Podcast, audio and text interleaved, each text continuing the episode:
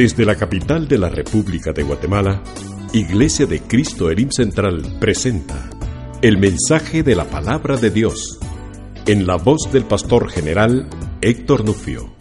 Se me pone de pie de nuevo, amén, porque vamos a orar.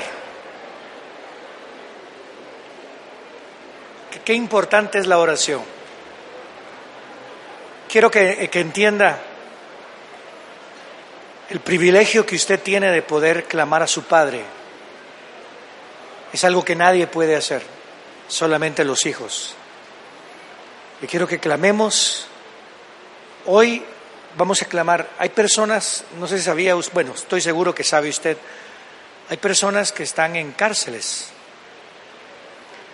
que son cristianas. Hay personas que se han convertido en la cárcel. Ayer hablábamos con, con un hermanito de la congregación que su mamá lo trajo, lo traía a la iglesia. Y la familia es parte de nuestra congregación y ellos, él nunca se entregó. Hasta que un día paró en la cárcel en Cantel, en Cantel, perdón. Y ahí en Cantel tuvo una conversión al Señor, pero antes de eso creo que en la cárcel le metieron un balazo iba a perder el brazo y ayer nos contaba cómo lo llevaron al hospital y los médicos lo vieron. Ah, como era pandillero y estaba llena de, tatuajes, dijeron, ah, a este hay que cortarle el brazo, él de nada sirve de todos modos y, y como que lo vieron de menos. Y él decía, si me van a cortar el brazo, yo mejor me muero, mejor me quito la vida, cuando nomás regrese, yo me quito la vida. El Señor lo guardó, no perdió el brazo, se entregó a Jesús, ahora es uno de nuestros misioneros, evangeliza en las cárceles y está haciendo la obra del Señor. Eso es increíble. Ahora, lo que me impresiona es cuando ya nadie da un centavo por uno. Cuando más lejos te sientes de Dios, es cuando más cerca te das cuenta que está Él de ti. Cercano a tu boca está la palabra de salvación. Clama al Señor Jesús y serás salvo. Y la razón por la cual cuento esto es, es que hay muchos ahorita en la cárcel, personas que son hijos de creyentes, hijos de pastores, que están en cárceles. Hay una generación, usted va a las cárceles y y probablemente nos están escuchando ahorita, hay un montón de cristianos que se, se, alejaron del Señor por muchas razones. Hubo uno que falleció hace como un mes, que había sido nuestro, y que cada vez que visitábamos las cárceles nos recibía con un cariño. y el hermano Arriola le decía, arreglate con Dios. Confiamos en el Señor que, que lo hizo. Tenemos varios de los nuestros ahí y sus familias sufren aquí en la iglesia por el dolor. Pero hoy creemos en algo. Las puertas de las cárceles no detienen la misericordia de Dios. Y quiero que clame al Señor y diga al Señor, tócalos y glorifícate. Levante su voz y comience a pedir en el nombre del Señor hijos de cristianos o, hijos de malvados, no importa, Dios tiene misericordia y Dios puede tocar. Clame al Señor. Quiero que levante su voz con fuerza, diga al Señor, te pedimos y clamamos por ellos.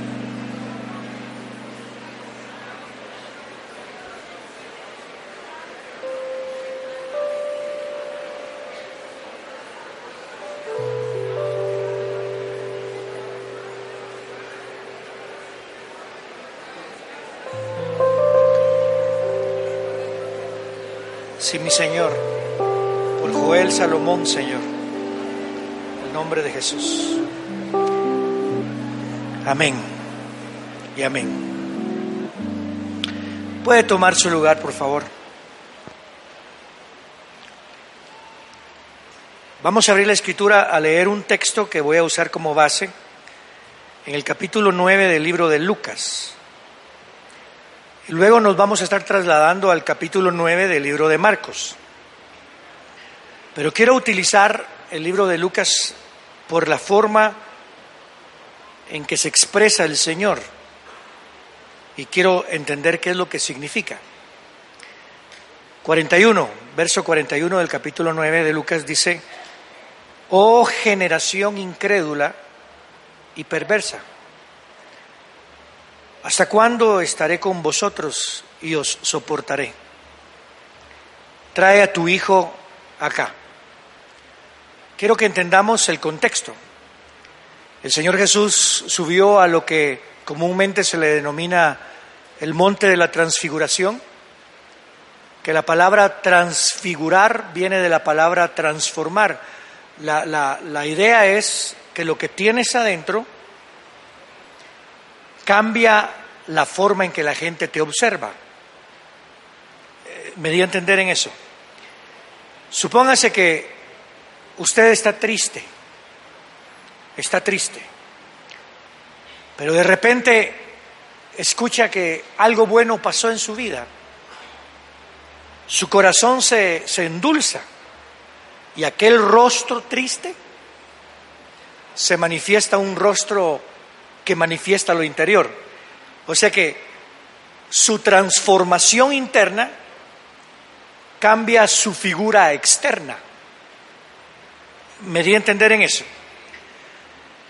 Contrario a la forma en que actuó Moisés, el Señor Jesucristo va a ser transformado, transfigurado, su, su poder interior va a cambiar la forma en que la gente lo observa. Moisés, él tuvo una presencia con Dios, pero fue algo externo que causó que brillara su cara. Entonces cuando Moisés se acercó a Israel, Israel tuvo temor, porque lo que miraba era la gloria de Jehová que acababa de juzgarlos. Pero Cristo es bastante diferente, porque Jesús va a manifestar la gloria que Él tiene adentro y va a manifestarse en su rostro y en su vestimenta. Lo lindo es esto, que cuando surge la transformación, la transformación no está limitada al rostro, ni limitada al cuerpo, a la carne, sino que incluso esa transformación del Señor Jesucristo, la transfiguración, cambió incluso el sentir o la forma de ver de la, de la ropa. Y, por favor, el Señor Jesucristo no usaba ropa divina, pues, me explico. Era una ropa que probablemente estaba hecha en la China también o la compró en el mercado, estoy bromeando, pero, pero era una ropa humana. Alguien la hizo, alguien la cosió, alguien la diseñó. Estaba en el contexto de la forma en que se vestían en ese tiempo. Y sin embargo, la gloria que tenía adentro manifestó su gloria aún, su transfiguración, en las ropas externas, humanas. Esto me, me, me, me bendice. Porque la Biblia dice que cada vez que miramos a un espejo la gloria del Señor, vamos siendo transformados de gloria en gloria. Y cuando dice de gloria en gloria, nosotros pensamos de nivel en nivel, pero la palabra gloria en gloria lo que significa, es lo que yo he descubierto, significa es que vamos moviéndonos de círculo en círculo, que el primero que mira la transfiguración es el Señor Jesús, después a los que afecta es a lo que es lo que está en, la, en, lo espiritual, pero después afecta a los que están alrededor que todavía no creen. Y créame, nosotros vamos a ir siendo transformados de gloria en gloria. El primero que saboreó la gloria de Dios cuando se convirtió fue usted. Nadie lo reconocía, pero usted sabía en quién había creído, aleluya. Y sabía que no se lo reveló carne ni sangre, sino el Padre que está en los cielos. Pero después esa gloria que usted vivió se movió a otra gloria y afectó a sus hijos y después afectó a otros y a otros y aún demonios han huido de nosotros en el nombre del Señor Jesucristo. No por lo que somos nosotros, sino por la gloria del Padre que habita en nosotros. Le damos un aplauso fuerte al Señor. ¿Sí me está entendiendo? De gloria en gloria. El Señor Jesucristo resucitó de entre los muertos, comenzó a afectar a los que estaban alrededor de él, Después envió a los que estaban alrededor de él a afectar a otros, pero todavía no se ha doblado toda rodilla y todavía no ha confesado toda lengua que Jesucristo es el Señor. Pero el día se acerca porque va de gloria en gloria, de gloria en gloria. O sea que son, son como, no, no, no digamos niveles, sino que son contornos. Porque el reino de los cielos es como una semilla que se siembra y después va creciendo y va formando eh, frutos y va multiplicándose en otros. Ese es de gloria en gloria. Pues Cristo se manifestó y, y comenzó a cambiar el pensamiento de los discípulos. Los primeros que reaccionaron a la transfiguración del Señor Jesucristo fue Moisés y Elías. O sea, se está cumpliendo lo que se prometió, lo que profetizaron los profetas y Moisés la ley, ahora se estaba manifestando en Cristo pero afectó la mente de Pedro, de Juan y de Jacobo. Pero todavía no entendían qué era lo que estaba ocurriendo. A mí me ha ocurrido que he visto cosas que Dios hace, pero todavía no lo entiendo. Y la palabra entender es un poquito diferente a la palabra razonar. Por ejemplo, nosotros hemos dicho que razonar es carnal. El razonar es de la carne. No, no, hermano que el pensar es de la carne, tampoco es así. Se puede pensar en la carne y se puede pensar en el espíritu. Se puede razonar en la carne y se puede razonar en el espíritu. Es más, usted puede hablar lenguas en la carne y lenguas en el espíritu. Es más, usted puede profetizar y predicar en la carne o puede profetizar y predicar en el espíritu. Pero nosotros en nuestra mente siempre hemos dicho, razonar es, de la carne, eh, pensar es de la carne. Disculpe, la palabra del Señor dice que pensemos como Cristo pensó. Entonces veamos qué quiere decir razonar. En la carne la palabra razonar significa ver si hay Dios. Y uno comienza a razonar, si hubiera Dios, entonces no habría tanto mal. Si hubiera Dios, ¿por qué muere tanta gente? Si hay Dios, ¿por qué se enferma tanta gente? En cambio, el racional cristiano no es así. De que hay Dios, hay Dios. Entonces vamos a razonar. Si hay Dios, ¿por qué permite esto? Porque estamos en pecado. Si hay Dios, ¿por qué nos amó? Porque no somos nada. Si hay Dios, ¿por qué está conmigo todo el tiempo? Porque es misericordioso. Pero no estoy pensando a ver si hay Dios, sino que estoy convencido que hay Dios. Pero ahora voy a traer el concepto de Dios a mi vida, el concepto de Jesús a mi vida, y va a cambiar mi vida. Eso es razonar.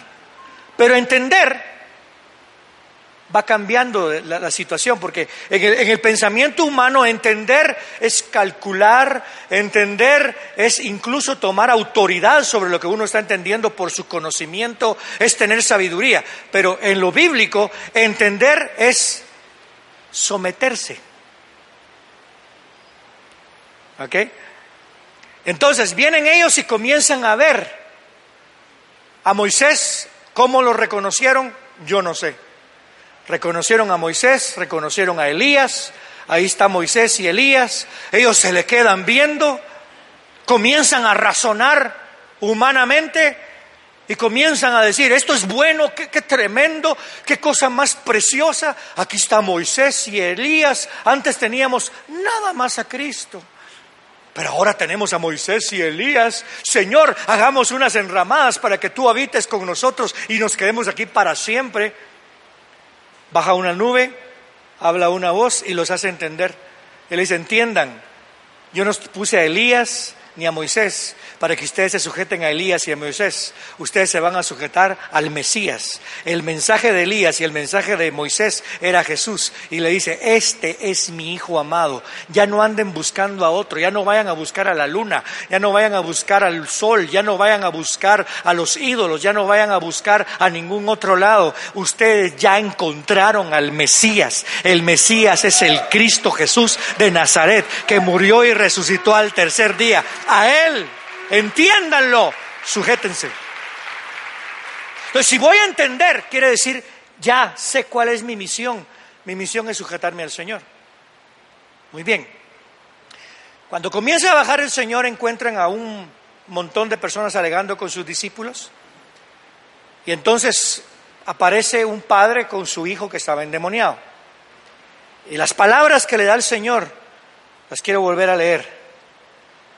A los discípulos, perdón, a la gente que está ahí es, verso 41. Oiga, oh generación incrédula y perversa, ¿hasta cuándo estaré con vosotros y os soportaré? Esta generación incrédula y perversa, ¿quiénes eran?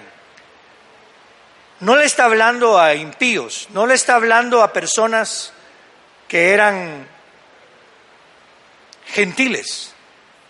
No le está mencionando absolutamente nada a adoradores de ídolos, le está hablando a fariseos, le está hablando a escribas, a los padres de este niño, a judíos. Y les dice generación incrédula y perversa. Pero los incluye que son de Él. Por ejemplo, yo soy hijo y soy generación de mis padres. Mi hijo es generación mía y mis nietos son otra generación. Entonces, pero todos somos la misma familia. Me explico. Entonces, hubo, estaba Abraham, Isaac, perdón, Abraham, Isaac y Jacob. Abraham, un hombre de fe, hermano, mis respetos. Isaac casi ni se menciona mucho al respecto de él, pero era de fe. Jacob era canela fina. Aló, qué hombrecito, hermano. Engañó a su papá, ¿se imagina usted? Engañó al papá.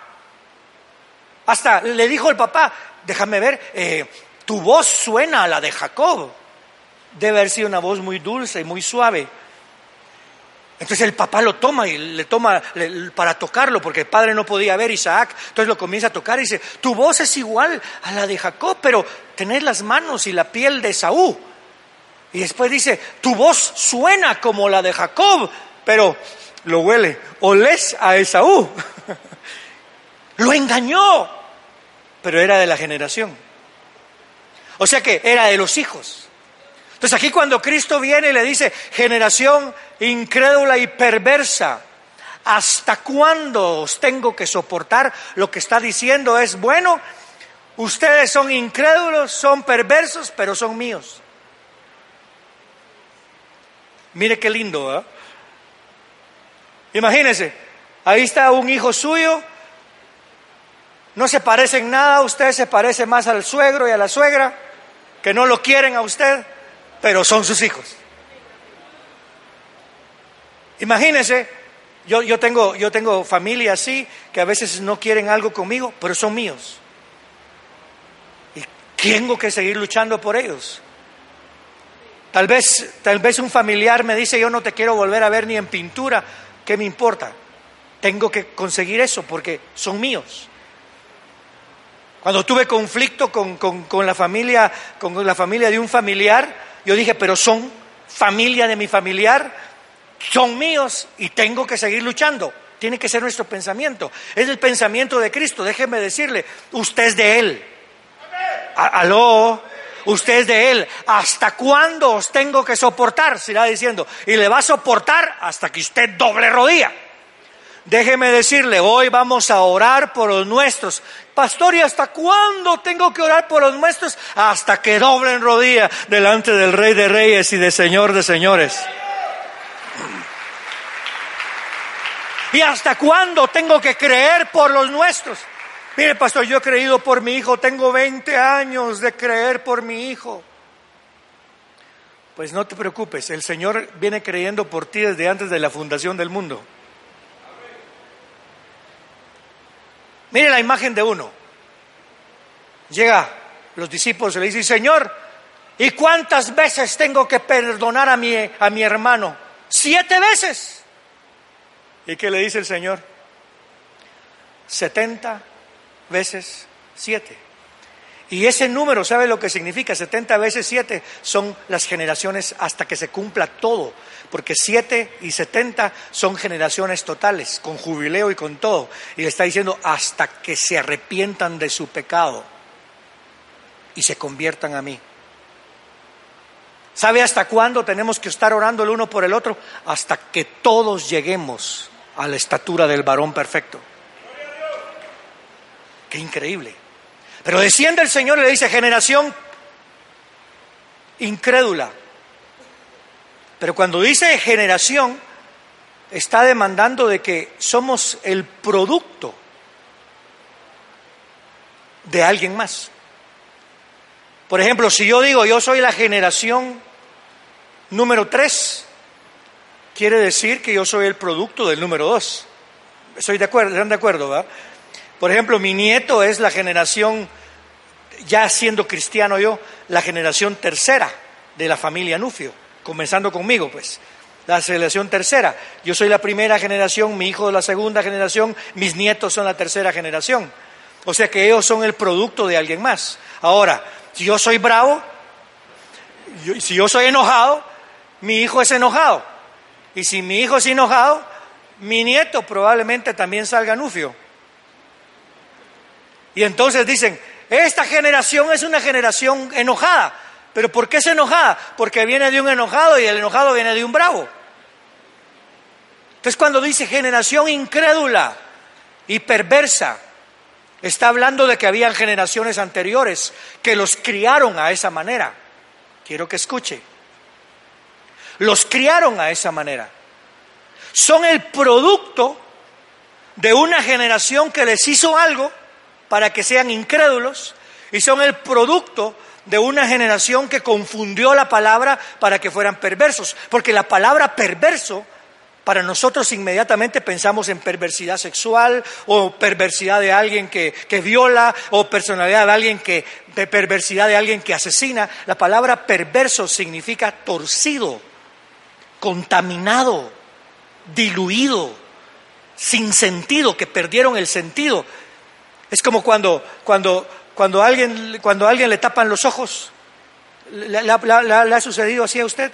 que, digamos, van a celebrar un cumpleaños y ponen la piñata y, le ponen al muchachito o a usted, le ponen una venda en los ojos y después le dan el palo para que usted rompa la piñata con la venda, pero, pero después usted se queda pensando ahí enfrente está la piñata, enfrente está la piñata, y encima de ahí no solamente le ponen, le tapan los ojos, sino que le hacen dar vueltas.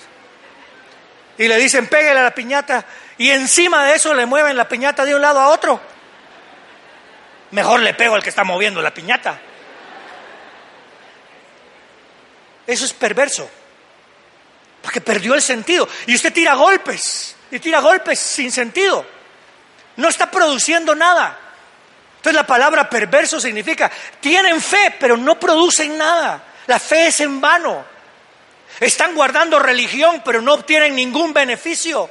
Están luchando por esto y por lo otro, pero nada pueden conseguirlo generación perversa e incrédula. No hay fruto de lo que siembran. Y uno comienza a preguntar, ¿por qué? Porque los fariseos comenzaron a exigir y les quitaron la, mirada de la fe. Y todos comenzaron a creer que la fe viene por obras. No, la salvación no viene por obras, viene por fe. Y tan fuerte fue la perversidad de ellos que Cristo vino a lo suyo y lo suyo no le reconoció. Tan fuerte fue la perversidad que Cristo le dice, Jerusalén, Jerusalén, has perdido el día de tu visitación. Para eso vine yo, para librarte, pero no has querido ser libre porque estás perverso, estás creyendo que le estás pegando a una piñata. Y eso me puso a pensar, ¿qué dice la escritura de los últimos días? Cuando venga el Hijo del Hombre, ¿encontrará fe en el mundo? Y cuando habla de mundo, ahí está hablando del mundo, el mundo cristiano, por decir algo. Escuché a alguien decir esto y me llamó mucho la atención. Hoy en día todo el mundo se llama cristiano y no puede y puede ser cristiano sin ser discípulo. Lea el Nuevo Testamento.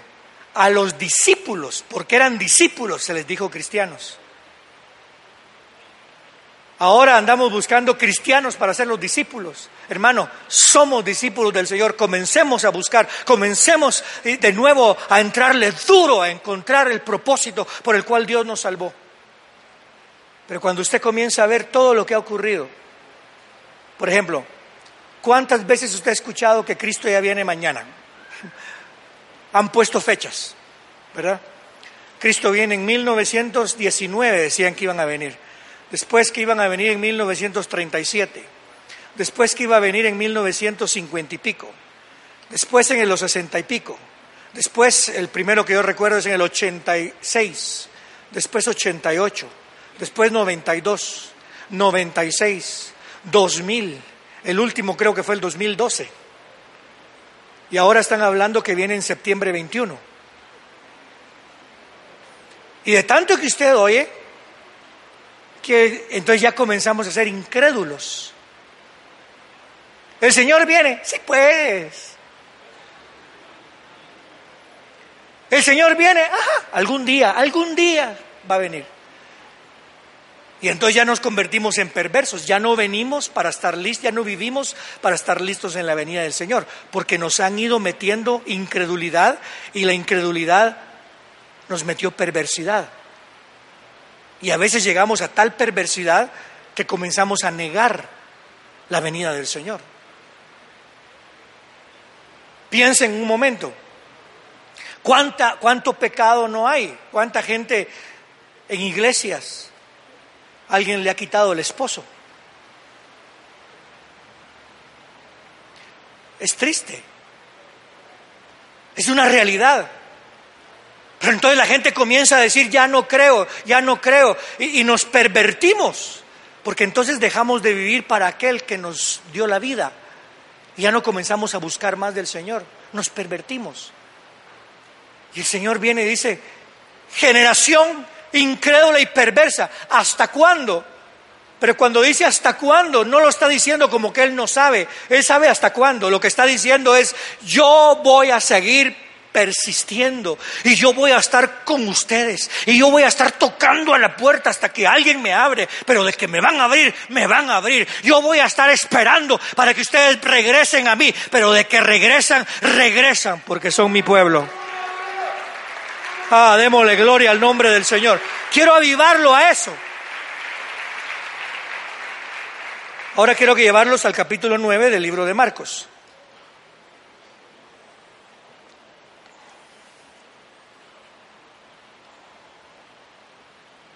Y verso 17. Bajó ya el Señor del monte de la transfiguración. Hay un ambiente de perversidad y hay un ambiente de incredulidad increíble. Y entonces el Señor les dice en el verso 19, ah, perdón, verso 17, Maestro, traje a ti mi hijo porque tiene un espíritu mudo. Y donde quiera que se apodera de él lo derriba, echa espumarajos y cruje los dientes y se va desgastando. Y dije a tus discípulos que lo echaran fuera, pero no pudieron. Miren los que no pudieron. Los primeros que no, los primeros que no pudieron no fueron los primeros, pero a los que menciona la escritura, los que no pudieron fueron los discípulos. ¿Qué, qué cosa más increíble. Los discípulos no pudieron. ¿Cuál será la mentalidad del niño? Probablemente ya tenía, yo calculo, unos 13 años a 15 años. ¿Se imagina la frustración del padre? Óigame bien, la frustración del padre. Señor, mi hijo lo agarra el demonio y lo tira al agua, lo agarra el demonio y lo tira al fuego. Ya no aguanto, Señor, mira a mi hijo, estoy sufriendo por mi hijo. Ok, acepto eso. Pero, ¿cómo estará el hijo? ¿Qué pensará el hijo? Señor, hay veces que me toma el demonio y me tira al agua. Qué horror cuando me estoy ahogando. Y hay veces, Señor, que me toma el demonio y me tira al fuego. Y yo confío con todo mi corazón en mi Padre. Pero mi Padre no ha podido hacer nada. Entonces, note, la línea, pues. El hijo, desde chico, él no pensaba en confiar en Dios. Me estoy explicando. Digamos, cuando baby llora, no está diciendo, ah, danos hoy el pan, la pacha nuestra de cada día. ¿Así dice? Baby no está llorando para que Dios le responda. Baby está llorando para que la madre se ponga las pilas. Confío en la mamá. Mi mamá me va a dar de comer. ¿Sabe lo que pasó hace poco? Mi nieto se metió a un... A un estaba, estaba en un almacén y encontró un juguete y comenzó a jugar con el, nieto, con el, con el, con el juguete. Entonces una de las que atiende en la tienda se acercó y le dijo, ¿y tienes dinero para comprarlo? Le dijo. Porque estás jugando con él, ¿tenés dinero para comprarlo? Y se paró mi nieto y le dice, mm, yo no. Pero mi abuelo sí tiene dinero, dijo.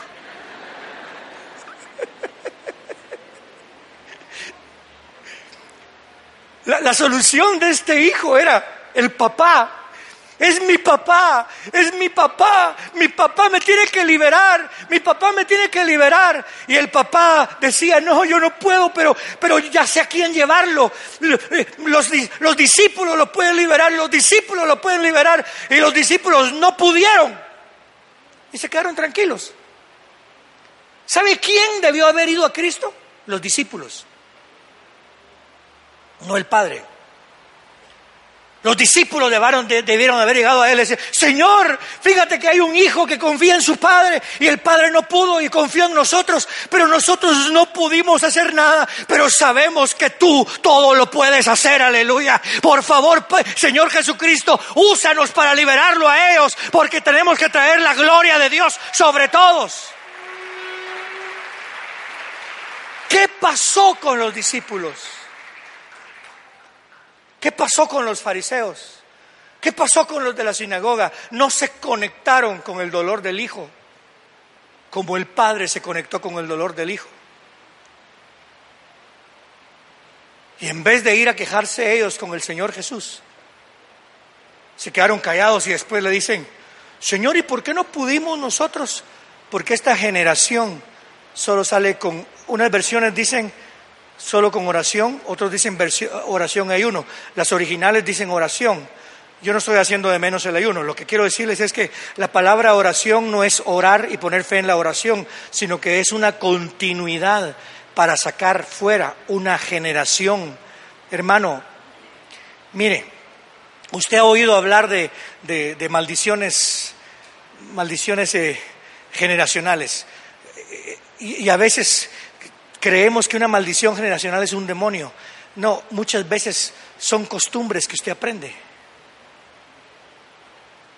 Por ejemplo, usted tiene una mala costumbre tal vez. Eh, eh, tal vez es negativo. Tal, vez para todo usted, ah, ya de nada sirve la vida. Mejor me mato, mejor me mato. Ya, ya lleva 100 años de vivir y mejor me mato. Mejor me muero, mejor me muero, mejor me muero. ¿Para qué vivir? ¿De qué sirve la vida? Y ahí anda usted, la vida, la vida, la vida. Y ahí va. Y después cuando oye, cuando después de su hijo nace su nieto, y su nieto, ¿qué es la vida? ¿Para qué sirve la vida? ¿Para qué sirve la vida? Igual, igual que usted habla. ¿Me explico? Entonces, más que una maldición, es una mala maña. Entonces uno dice, ¿cómo se rompe esto? Tiene que componer sus malas mañas. Tiene que arrepentirse. Tiene que meterse delante del Señor. Y tiene que comenzar a decirle, Señor, este habla igual que yo. Mi, hijo, mi hijo, yo, yo, le pegaba a mi hijo, le pegaba cuando se portaba mal. Y, un día se me pasó la mano y lo dejé marcado. Entonces cuando, cuando lo dejé marcado me sentí culpable. Y cuando llegué le dije, hijo, perdóname te pegué porque te amo y te quiero corregir. Y se volteó, tenía como siete años, ocho años y me dijo, pero así papi, me dijo, me mostró la marca, me destrozó. Ahora que él tiene su hijo, yo quiero evitar que le pegue a su hijo. Entonces yo voy y le digo, cuidado, mira, no, si le pegaste, pego. No, no, no. yo le digo, mira, no, yo comienzo a decir, mira, hablarle y todo. Y él ha ido, él ha ido aprendiendo. ¿Por qué? Porque yo le enseñé la mala maña. Eso no se va con una reprensión, eso se va con un arrepentimiento. La mayoría de los problemas que usted tiene no se van con reprensión, se van doblando rodillas delante del Señor y arrepintiéndonos de lo que somos y confesando Jesús es mi Señor. Y ya no vivo yo, sino que Cristo vive en mí. Démosle ese aplauso fuerte al Señor. Pero eso es lo que nos cuesta. Porque es más fácil echarle la culpa al diablo. Es más fácil justificarse, pero no fui yo, el diablo me hizo hacerlo. Usted tiene que aprender a doblar rodillas. Ay, si tengo, tengo tentación, tengo tentación, tengo tentación. Es que el diablo me está atacando con la tentación. No, papadito, es que te estás metiendo donde no debes. Aló. Y estás pensando en lo que no debes. Mejor transforme su mente, limpie su cabeza, vaya a poner sus ojos en el Señor, pelee la buena batalla de la fe. Dice que somos tentados cuando de nuestra propia concupiscencia, y la concupiscencia no está aquí en el corazón, en el corazón físico. La, palabra corazón también significa mente, es lo que usted piensa. ¿Qué se pasa pensando todo el día? ¿En quién se pasa pensando todo el día? ¿Qué se pasa viendo usted? ¿Me explico? Hace poco por poco me paso llevando a una mujer ahí que iba manejando, se me metió así, la mujer. Y le pité, le pité porque me puso enojado. Y ella me dice, ah, sí, y siguió escribiendo en el teléfono. ¿Por qué tantos accidentes? El diablo me hizo chocar. ¿Quién? ¿El que te estaba escribiendo? Me explico, hermano. Es generacional. Pero alguien tiene que comenzar diciendo, aquí se termina. Yo y mi casa serviremos al Señor. Por mucho tiempo servimos a los egipcios, por mucho tiempo servimos a los dioses de otro mundo, por mucho tiempo y ahora que estamos aquí en la tierra prometida, el enemigo quiere que le sigamos sirviendo, aunque sea por segundo lugar, pero no, yo y mi casa serviremos al Señor. Yo tomo esa decisión, yo y mi casa serviremos, grítelo, yo y mi casa serviremos al Señor. Pero ahora vengo yo como discípulo. ¿Por qué no fui a hablarle al Señor? ¿Por qué no corrieron los discípulos? Señor, tratamos de, este padre está sufriendo. ¿Por qué no pudimos nosotros librarlo? Tuvo que haber sido el padre. Y por eso es que vamos a hablar ahorita del papá. ¿Qué, qué responsabilidad?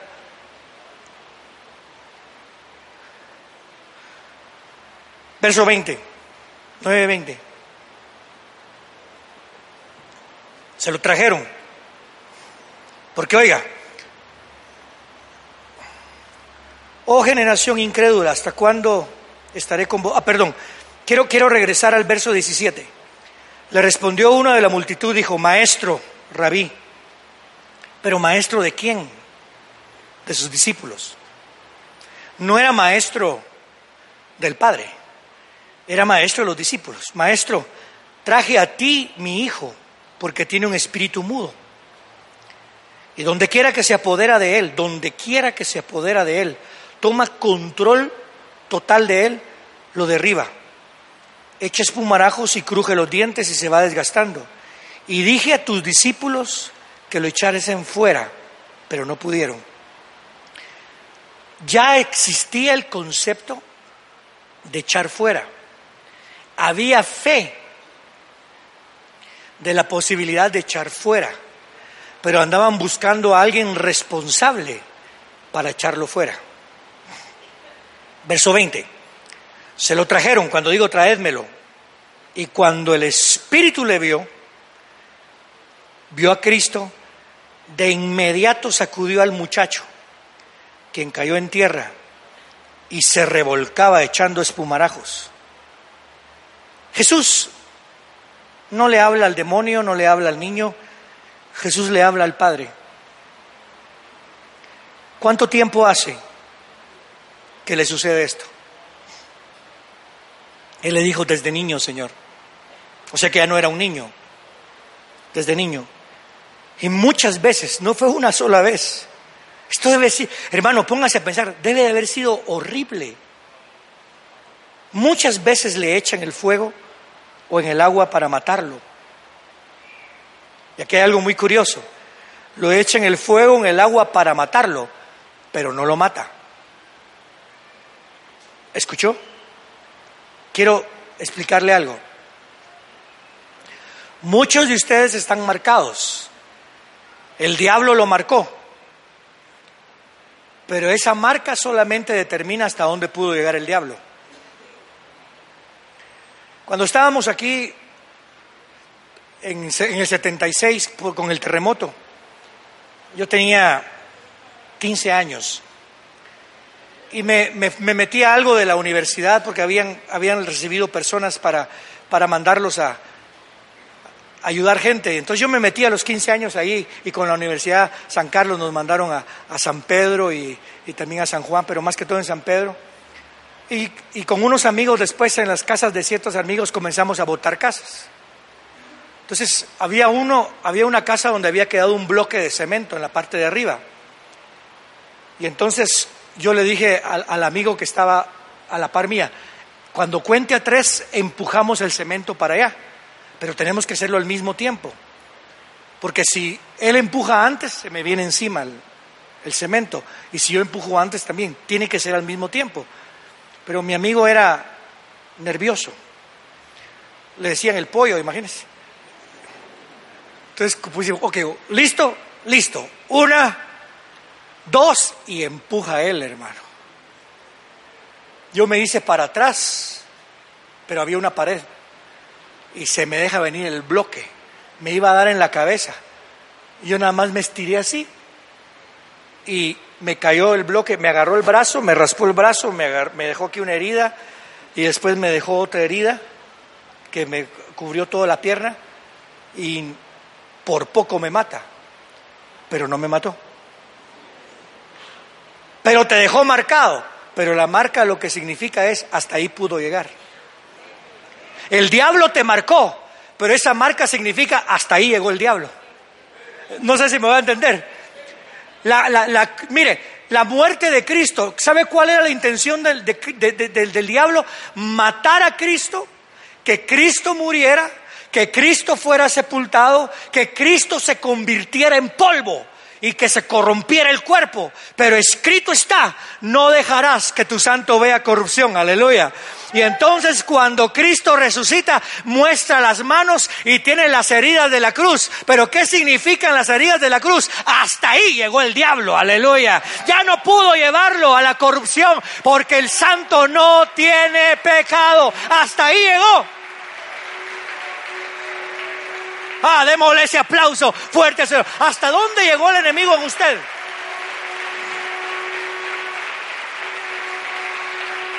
Aquí hay personas que yo sé han sido violadas. Aquí hay personas que han sido engañadas, aquí hay personas que han sido que, han, sufrido divorcio o que han sufrido pérdidas de babies, aquí hay gente que se ha quedado huérfana y están marcados en su cuerpo, pero no miren esa marca como algo que los define para el futuro, sino que miren esa marca que define hasta dónde llegó el enemigo, pero de aquí en adelante yo y mi casa Aleluya, grítelo, yo y mi casa. Grítelo, yo y mi casa. Grítelo, yo y mi casa serviremos.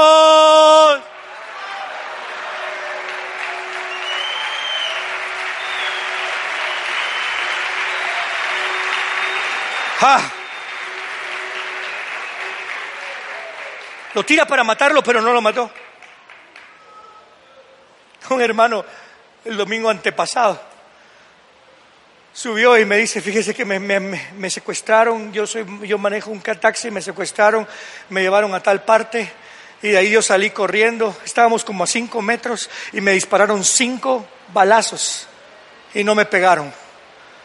Hermano, eso lo deja uno con temor, pero hasta ahí llegó el enemigo. Quiero que entienda eso. Y si nos logra matar, hasta ahí llegó el enemigo. Porque si vivimos, para Él vivimos. Si usted lo cree, y yo sé que se va a poner sentimental cuando lo diga, porque hay veces que yo lo digo sentimentalmente, pero es la realidad. Dígalo conmigo, si vivimos, para Él vivimos. Y si morimos, para Él morimos. Ya sea que vivamos, ya sea que muramos, somos del Señor. Somos del Señor.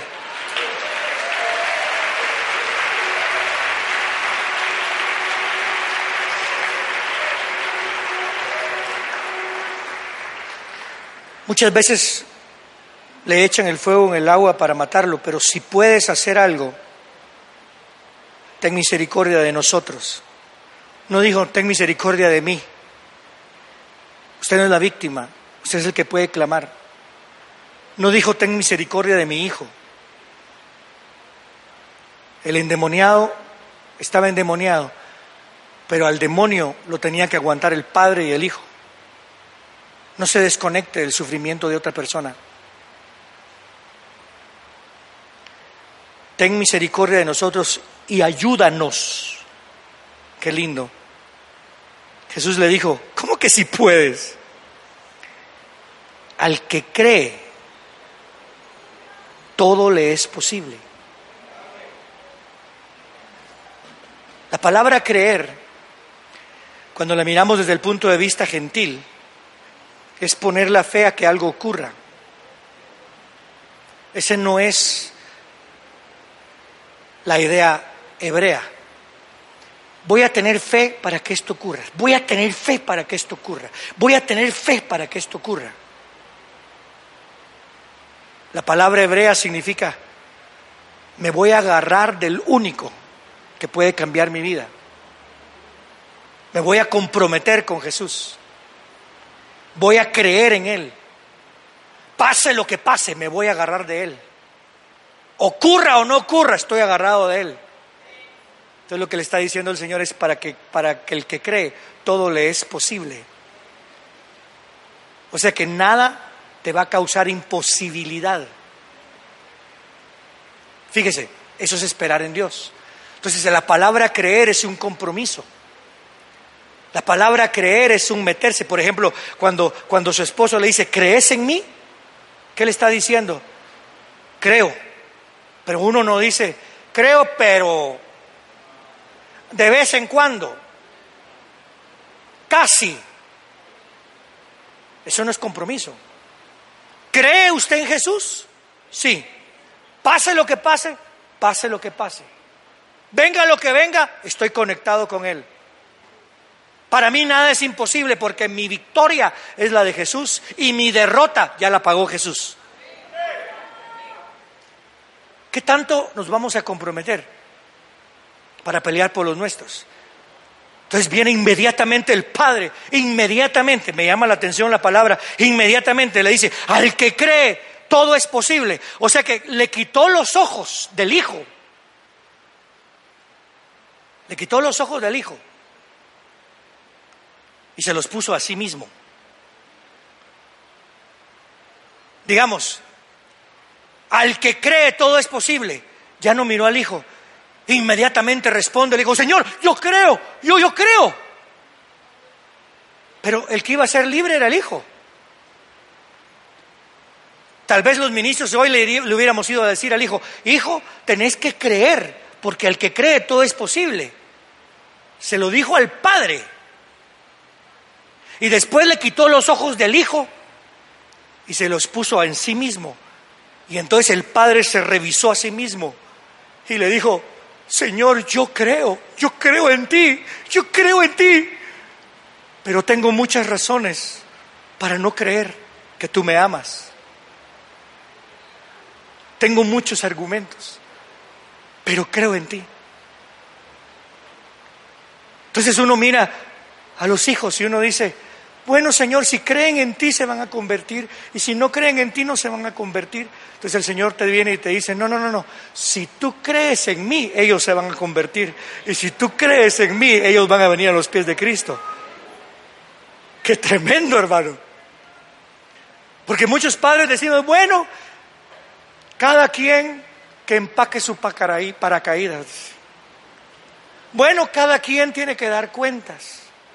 Perdone, quite los ojos de ellos, póngalos en usted y comience a decirle, ¿sabes qué, Señor? Yo voy a creer para que mis hijos se conviertan. Yo voy a creer para que mi esposa triunfe. Yo voy a creer para que mi esposo se restaure. Yo voy a creer para que mis hijos tengan un matrimonio que te agraden. Yo voy a creer para que esta iglesia te sirva, Señor. Yo voy a creer. Pero ¿qué hace uno si ya no quieren? Pues ¿sabe qué hace uno cuando ya no quieren hacer nada? Crea. Porque los padres venimos, ¿y qué va a hacer uno si ya no puede hacer nada? ¿Cómo que no puedes hacer nada? El Señor no dijo que hicieras algo, el Señor le dijo, puedes tú creer. ¿Aló? Bueno, Señor, y no quieren hacer. Yo ya les puse el canal 27, yo ya les puse la 760, yo ya les puse esto, pero no crees.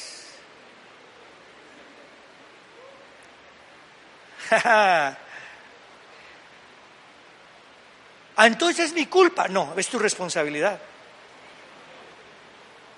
¿Se acuerda? El hijo al que clama, ese es su papá.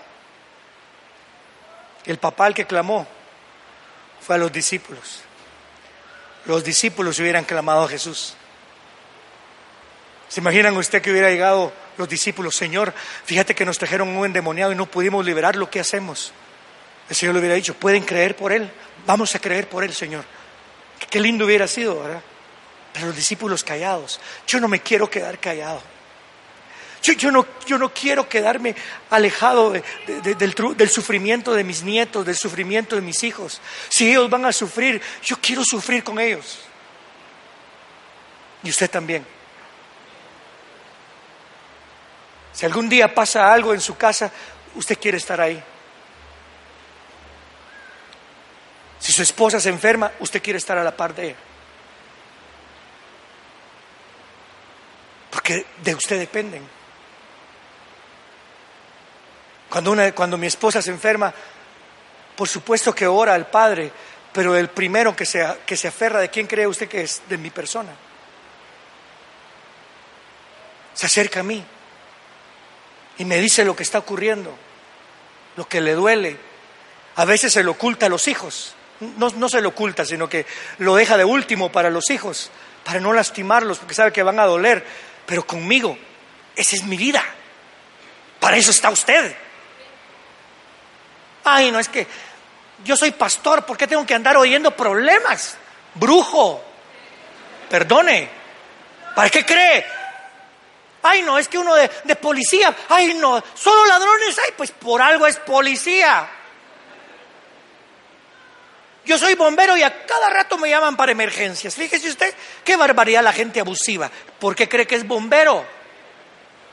Yo soy enfermo y mire qué desgracia, solo enfermos llegan a la clínica. Usted es padre, es madre, somos hermanos, somos la casa del Señor, somos discípulos del Señor Jesucristo. Tenemos que aprender a doblar rodillas y tenemos que creer por los que no pueden creer. Señor, yo creo, ayuda mi incredulidad. Tengo un montón de razones para no creer, pero yo sé en quién he confiado y estoy convencido de que el que comenzó la buena obra en mí no se va a detener, sino hasta terminarla. Démosle gloria al nombre del Señor. Aleluya.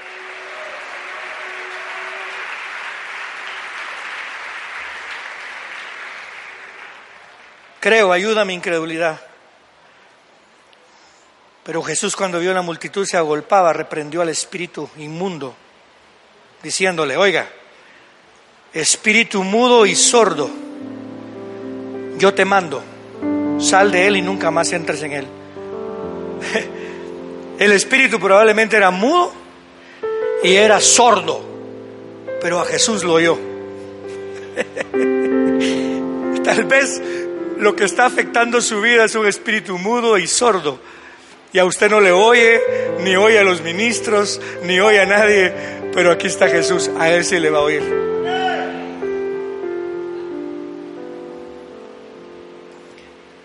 ¿Qué es lo que necesito hoy de usted?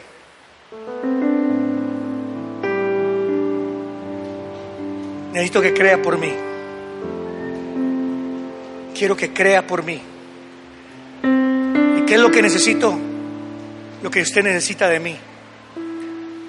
Usted necesita que yo crea por usted. Yo, yo, bromeaba con una pareja porque eh, han tenido un poquito de problemas y a veces están enojaditos. Entonces cuando los miro enojaditos y todo, después de platicar les digo, ¿les puedo tomar una foto? Les digo. Y entonces cuando les voy a tomar la foto, se abrazan. Y... Entonces descubrí que, que la mejor terapia es una foto. Cuando usted esté peleando con su esposa, dígale, tomemos un selfie, mija.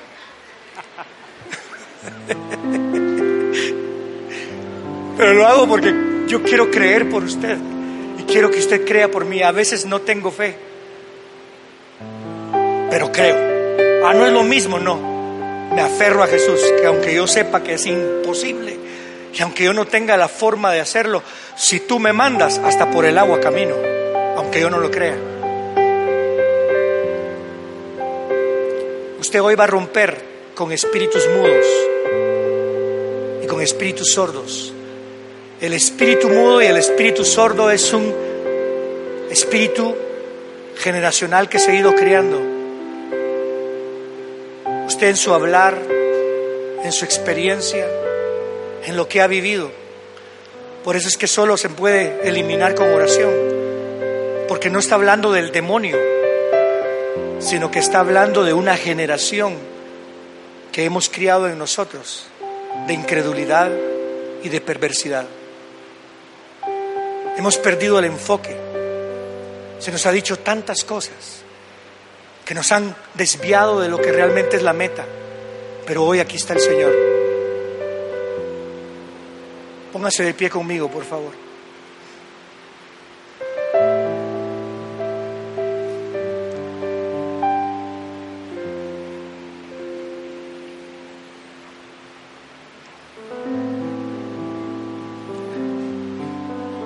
Quiero que ore conmigo y dígale, Señor, yo creo.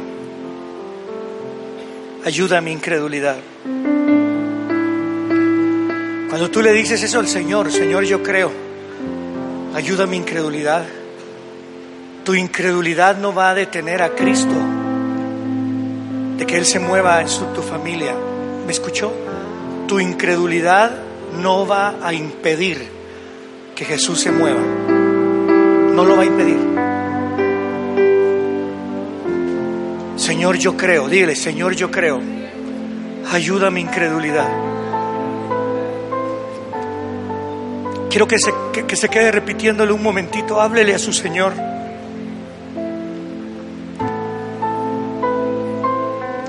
Yo quiero pedirle a los hermanos ministros que ahí donde están comiencen a creer por esta congregación.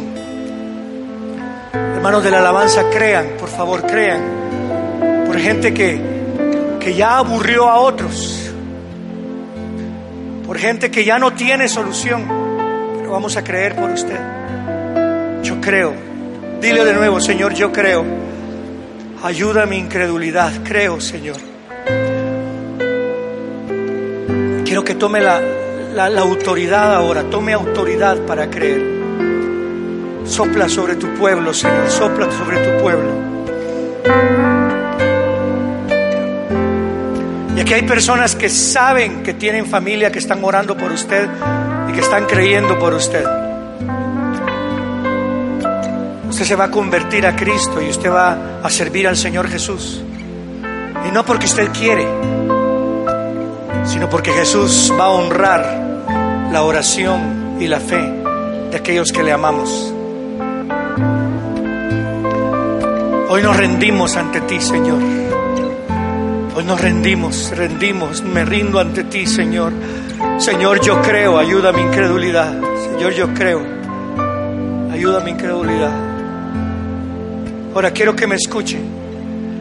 Tal vez usted siente hoy una necesidad de liberación.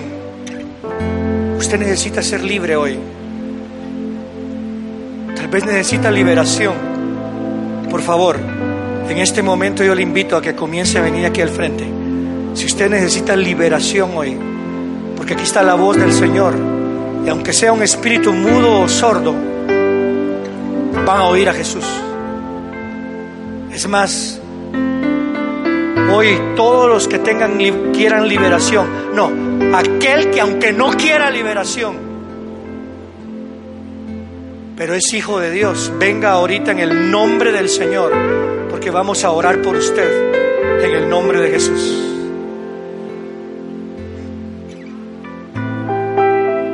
Pueblo, levante sus manos, dígale, te adoramos, Señor. Te adoramos, Señor. Te adoramos, Señor, te adoramos. Y vamos a hacer algo que, que, que, siento en mi corazón que hagamos.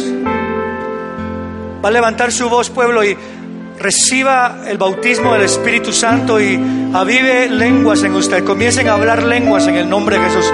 Los de la alabanza ahí donde están, ahora se van a quedar arriba, pero comiencen a hablar en lenguas al Señor. Vamos a orar un momento porque no sabemos qué orar, pero Él sí sabe qué orar. Señor, en el nombre de Jesús.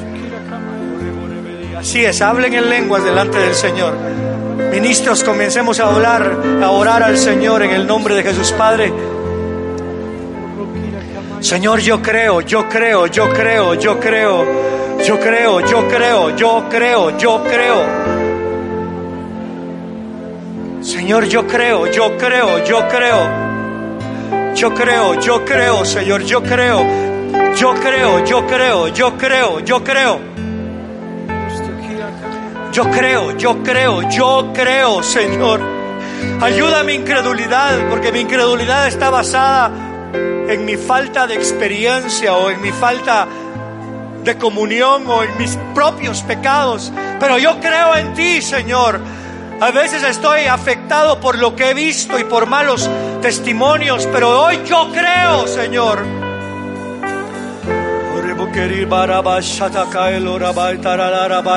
Pueblo, por favor, levante su voz, levante su voz, levante su voz al Señor.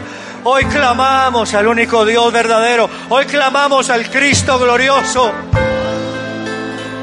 Levante su voz al Señor, levántela. Así es, levántela con fuerza al Señor. En el nombre de Jesús. Espíritus mudos y sordos. El Señor Jesús te manda a través de nosotros. Sal fuera en el nombre de Jesús sal fuera. Esta iglesia no es una generación de incrédulos y perversa. Aunque ella sea la intención, hoy confesamos y le hemos dicho al Señor, creemos, ayuda a nuestra incredulidad. Creemos, Señor, y ayuda a nuestra incredulidad. En el nombre del Señor Jesucristo, toda rodilla se dobla y toda lengua confiesa que Jesucristo es el Señor. Hoy reprendo espíritus de inmundicia, reprendo espíritus de inmundicia, espíritus de inmundicia fuera en el nombre de Jesús. Toda perversidad fuera en el nombre de Jesús. En el nombre del Señor Jesucristo. En el nombre del Señor Jesucristo. En el nombre del Señor Jesucristo. En el nombre del Señor Jesucristo. En el nombre del Señor Jesucristo. En el nombre del Señor Jesucristo. Así es. Si usted es movido a venir a orar por alguien, a reprender y a venir a pelear la buena batalla, varón con varón, mujer con mujer, por favor. Comience a venir aquí también al frente si usted va a orar por alguien. Y venga a poner sus manos y así reprendemos en el nombre del Señor Jesucristo. Déjese usar, crea, venga creyendo por alguien, venga a creer por alguien, crea por alguien, de eso se trata.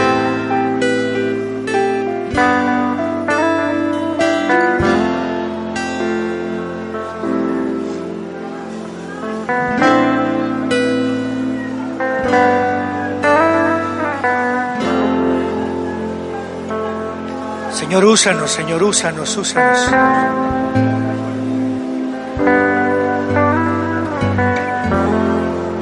Ok. Señor, úsanos, Señor, úsanos, Señor. Hoy estamos clamando a ti, pendientes de lo que tú haces, Señor, pendientes de lo que tú harás, pendiente, Señor, de la solución que eres tú, Señor. No hay nadie como tú, Señor. No hay nadie como tú. No hay nadie como tú, Señor. No hay nadie como tú. Yo creo, yo creo, yo creo, yo creo, yo creo, yo creo, yo creo, creo, creo, creo, creo, creo, creo. Samuel.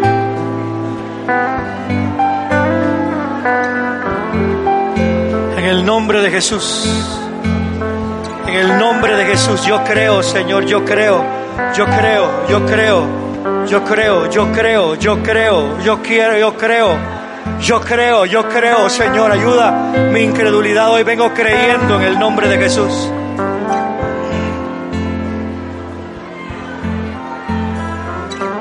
Hoy venimos creyendo, Señor, venimos creyendo, hoy venimos creyendo. Yo creo, yo creo, yo creo, Señor.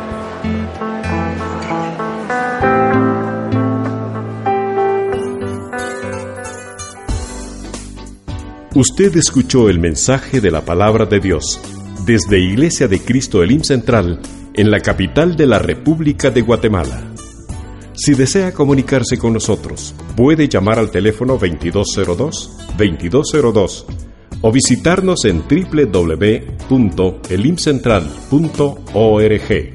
Muchas gracias por escucharnos. Que Dios le bendiga.